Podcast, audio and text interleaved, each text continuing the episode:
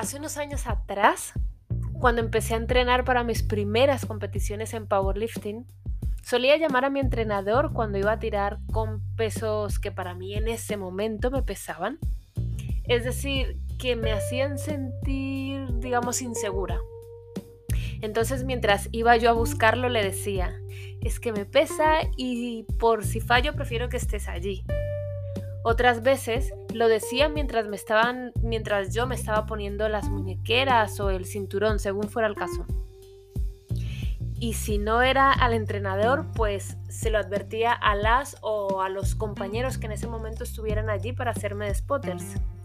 El caso es que rara vez fallaba y cuando lo hacía me sentí siempre muy apoyada por todo el equipo del club. Con el paso de los años y en mi búsqueda incansable de conocer por qué hacemos lo que hacemos las personas y también porque vivo en la pregunta, en mi cabeza siempre, siempre hay preguntas, Dios mío, no para. Bueno, eso no está mal. Así que una temporada me interesa un tema, otra temporada me interesa otro y así. Ahora tengo muchos temas que me interesan a la vez, pero también tienen que ver los unos con los otros.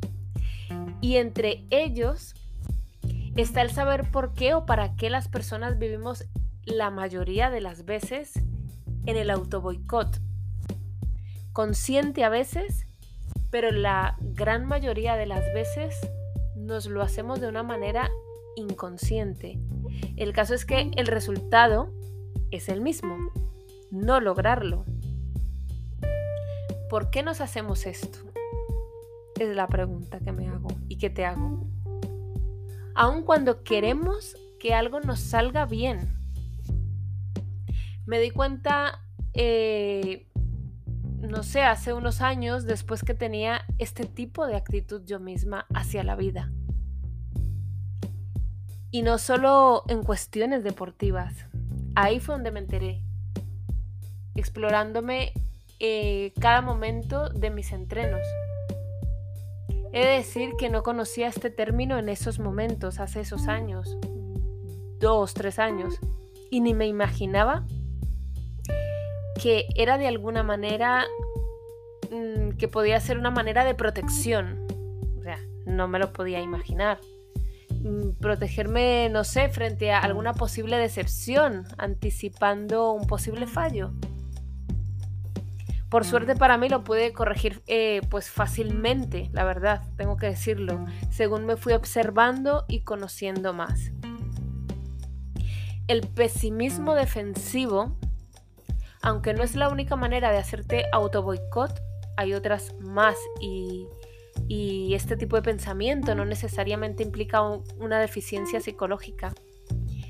Es más bien una actitud que al final conlleva a esa forma de pensar tan negativa que algunas personas han adoptado como parte incluso de su personalidad.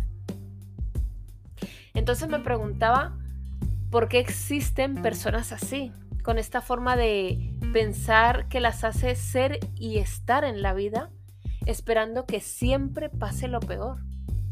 Y la respuesta me vino en forma de un para qué. ¿Para qué estas personas son así? Todas las personas, unas, obviamente unas más y otras menos, hemos tenido a lo largo de nuestra vida algún o algunos momentos así, en negativo, por el motivo que sea. Pero para muchas personas se les convierte en su personalidad. Seguro que tú conoces a alguien así.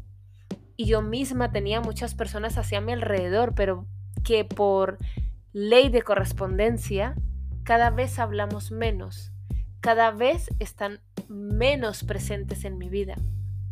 Si no entiendes esto de que acabo de decir sobre la ley de la correspondencia, te sugiero que escuches el episodio 2, allí lo entenderás o que lo busques en YouTube. Entonces, el para qué algunas personas han adoptado este modelo de pensamiento, la mayoría de las veces es inconsciente, es decir, que no, no se enteran, no se dan cuenta, es como un automatismo ya. ¿Para qué? Para protegerse o para defenderse, como te dije antes, de una futura frustración. que en la gran mayoría de las ocasiones no es real o no llega a, a manifestarse. Pero que estas personas viven la mayoría de las veces sin que haya sucedido. Es una forma, pues, que han desarrollado para protegerse emocionalmente, pero que obviamente limita las oportunidades y la capacidad de disfrutar de experiencias positivas. Puede que les cause una sensación de control. Ese era mi caso. Me di cuenta después con observación que ese era mi caso, ¿no? De, tener, de sentir más bien que, que tenía el control de la situación. Así que puede que les cause una sensación de control o incluso de esto, de protección emocional. Además, si tú adoptas el pensamiento defensivo para vivir tu vida desde allí, porque te hace sentir que estás preparada para enfrentar pues las adversidades o, o de, manera, de una manera más efectiva evitando así que, ser, que te sorprendan, ¿no? Que te sorprenda o ser sorprendida o desilusionada más bien. Recuerda que a largo plazo puede tener efectos muy negativos. Piensa que al final estás limitando tus capacidades, entre otras cosas de disfrute. Estas personas se crean este contexto mental. Además de lo anterior, también para defenderse de posibles, ¿cómo lo diré? Diré ataques, no físicos, ataques de otras personas. Por ejemplo, para mí era mejor decir a mi entrenador y compañeros de equipo cuando estaba a punto de hacer algún movimiento que esos kilos me pesaban o que era mi primera vez con estos kilos y no sabía si lo haría bien. Así que de esta manera, si yo fallaba, nadie me diría, pero ¿cómo es que has fallado? Nos habías dicho que lo harías, Diana. A este tipo de ataque me refiero. Recuerda, por favor, estas cosas que hacemos, como muchísimas otras, son a un nivel subconsciente. No sabes que estás actuando así. No sabes que estás teniendo ese tipo de pensamientos. Ni tampoco por qué lo haces. O en el caso de una persona que estudie, es mejor para ellas decir que sacarán malas notas, porque en caso tal de que evidentemente no superen aquel examen, tendrán avisados, lo diré entre comillas, avisados a las personas más cercanas, ¿no? A, ellas de que ya les había dicho que no lo harían muy bien. O dicen, si, si en caso tal de que les sea preguntada a esta persona, que no saben si aprobarán aunque ellas puedan en su interior saber que sí, que sí aprobarán. Porque si deciden decir, creo que voy a aprobar, y si llegasen a sacar mala nota, nadie podrá reprocharles diciendo, pues lo mismo, pero me habías dicho que aprobarías. Así que lo que hacen es anticiparse, se anticipan poniendo un contexto negativo. Así es como esta estrategia la han incorporado para protegerse emocionalmente o como afrontamiento, ¿no? Como que afrontan así todo su contexto basándose en experiencias previas negativas. Que además esas experiencias la podríamos también poner entre comillas, porque a veces basan sus decisiones en solo una vez que algo no les ha salido como ellas esperaban. Te voy a poner otro ejemplo de esto sobre las experiencias en donde se basan para que lo entiendas mejor. Yo al menos lo entiendo todo mejor con ejemplos. Mira, te cuento, esto es real, ¿vale? Hace un par de años me dijo una chica que hace power y que le quedaba pues poco para, para su competición. Yo le pregunté a ella, lo típico, ¿no? Que pregunta, que te cruzas con ella y preguntas. Yo le pregunté, ¿qué tal lo llevas? Ella me contesta, pues espero llegar, no espero llegar al último movimiento de peso muerto y levantar lo que me gustaría. Me lo dijo pues con cara de decepción y con muchísima duda, ¿no? Entonces yo le pregunté, ¿y eso por qué? Y escucha lo que me contestó. Me dijo, porque por experiencia Sé que llego muy cansada, muy agotada y siempre es nulo. Así que obviamente yo le pregunté y le dije, dije mm, qué curioso. Y dime, ¿cuántas competiciones llevas? Su respuesta fue, solo una. Esta va a ser mi segunda. ¿Vale? Pero esto ya era para ella un condicionante de que iba a ser un nulo. ¿Flipas? Yo no le dije nada más. Solo, solamente le dije esta, esta, esta frase, que me la repito además siempre para mí. Le dije, pues tal y como pienses, así será. Y di media vuelta y me fui. Porque si te soy sincera, les huyo a las personas con este tipo de modelo de pensamiento, que sepas que se contagia como la gripe. Huye tú también. Y para mis queridas y amadas powerlifters, que al igual que yo pensaba que estas cosas no van conmigo, que no iban conmigo, te cuento. Pero antes, si no tienes ni idea de qué es el powerlifting, pues te vas al canal de YouTube y echas un vistazo. Entonces, si tú eres de las que cuando se está colocando las muñequeras mientras estás delante de la barra para hacer cualquiera de los tres básicos, y tienes a los spotters esperando mientras te preparas y estás diciendo te en voz alta, esto nunca lo había levantado, o esto me pesa, o estas cosas que decimos y que nos restan todo el poder a ti y a ese momento. Esto es pesimismo defensivo. Ya te dije que lo que estás haciendo es poner en sobreaviso a las personas de tu futuro fallo. Que en tu cabeza se está gestando antes siquiera de que empieces a realizar el movimiento, antes incluso de que sopeses esa barra. Ya estás anticipando tu fallo o mala ejecución. Pero espera, la cosa, la cosa no es solo que lo digas a los demás, es que también te lo repitas en la mente. El resultado, mi querida powerlifter, es el mismo, ¿vale? Así que tenlo por favor muy en cuenta. Así que obsérvate en cada uno de tus entrenos. ¿Qué es eso que te estás diciendo para motivarte y para desmotivarte, sobre todo? Porque parece que no lo haríamos, ¿no? El desmotivarnos, pero sí. Pero no solo te observes en los entrenos que tengas porcentajes altos, a más, bueno, lo que sea alto para ti, a más de 80%, no. Obsérvate al 65%, al 70% y al 75%. Obsérvate con mucha, mucha curiosidad. ¿Qué es eso que te estás que estás pensando justo antes de tirar?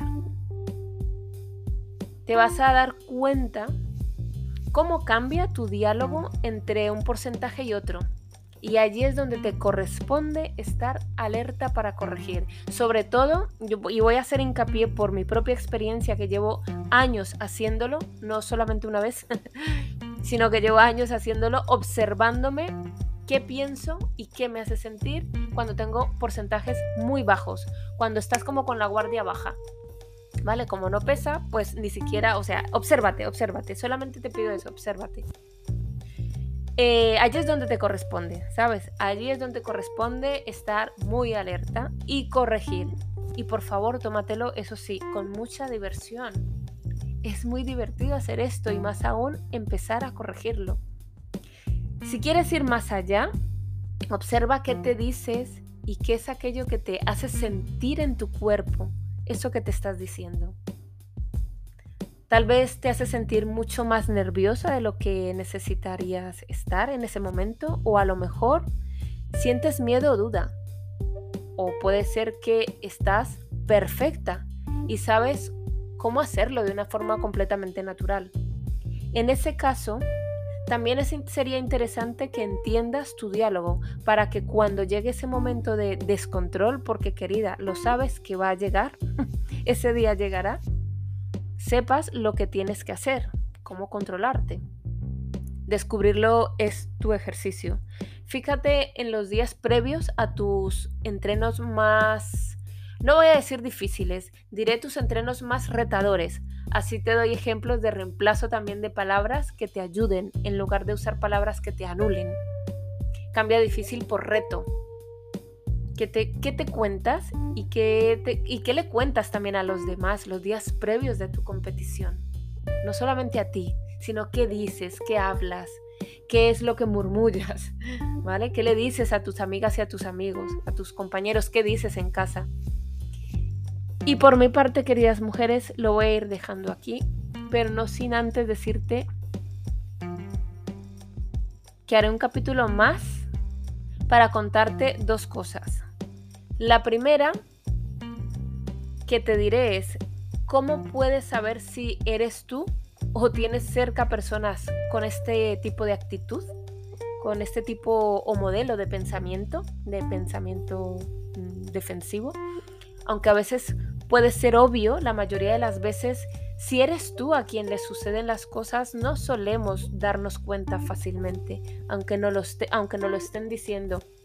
Y la segunda cosa que te diré será una forma fácil y sencilla de revertirlo, ¿sabes? te digo que a veces pensamos, como era mi caso, que somos realistas y eso lo que hacemos es vivir la vida con, con esta actitud. O sea, creemos que el realismo eh, nos mantendrá pues fuera de peligro, que tenemos los pies en la tierra, pero no, yo creo que ahí hay que rascar un poquito más. No voy a hablar de esto porque sería entrar en otro tema, pero que como yo me creía muy realista y me molestaba muchísimo el tipo de personas que pues no sé, que soñaban, que esto, que lo otro, o que simplemente mmm, veían la vida diferente a mí, pues nada, sí que me di cuenta que tenía este tipo de pensamiento y te voy a poner ejemplos de cómo revertirlo, ¿vale?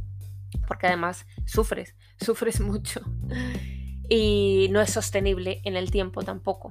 Mm, te hace infeliz. Con esto te digo todo. Yo lo conseguí. ¿A ti qué te lo impide? Nadie. También lo puedes conseguir. O sea, si las cosas la han conseguido una sola persona en el mundo, la pueden hacer dos, tres y todas las que quieran o las que lo se lo propongan. Así que te mando un beso enorme, querida mujer y querida powerlifter. Si quieres hacerme alguna pregunta sobre este tema u otro, o quieres contarme algo, sabes que puedes hacerlo en Instagram, en arroba calla mujer podcast, o si lo prefieres, en mi correo, donde tengo el placer siempre de leerte en callamujerpodcast arroba gmail.com. Recuerda, mi nombre es Diana Buitrago y este es tu podcast Calla Mujer. Un beso. Chao.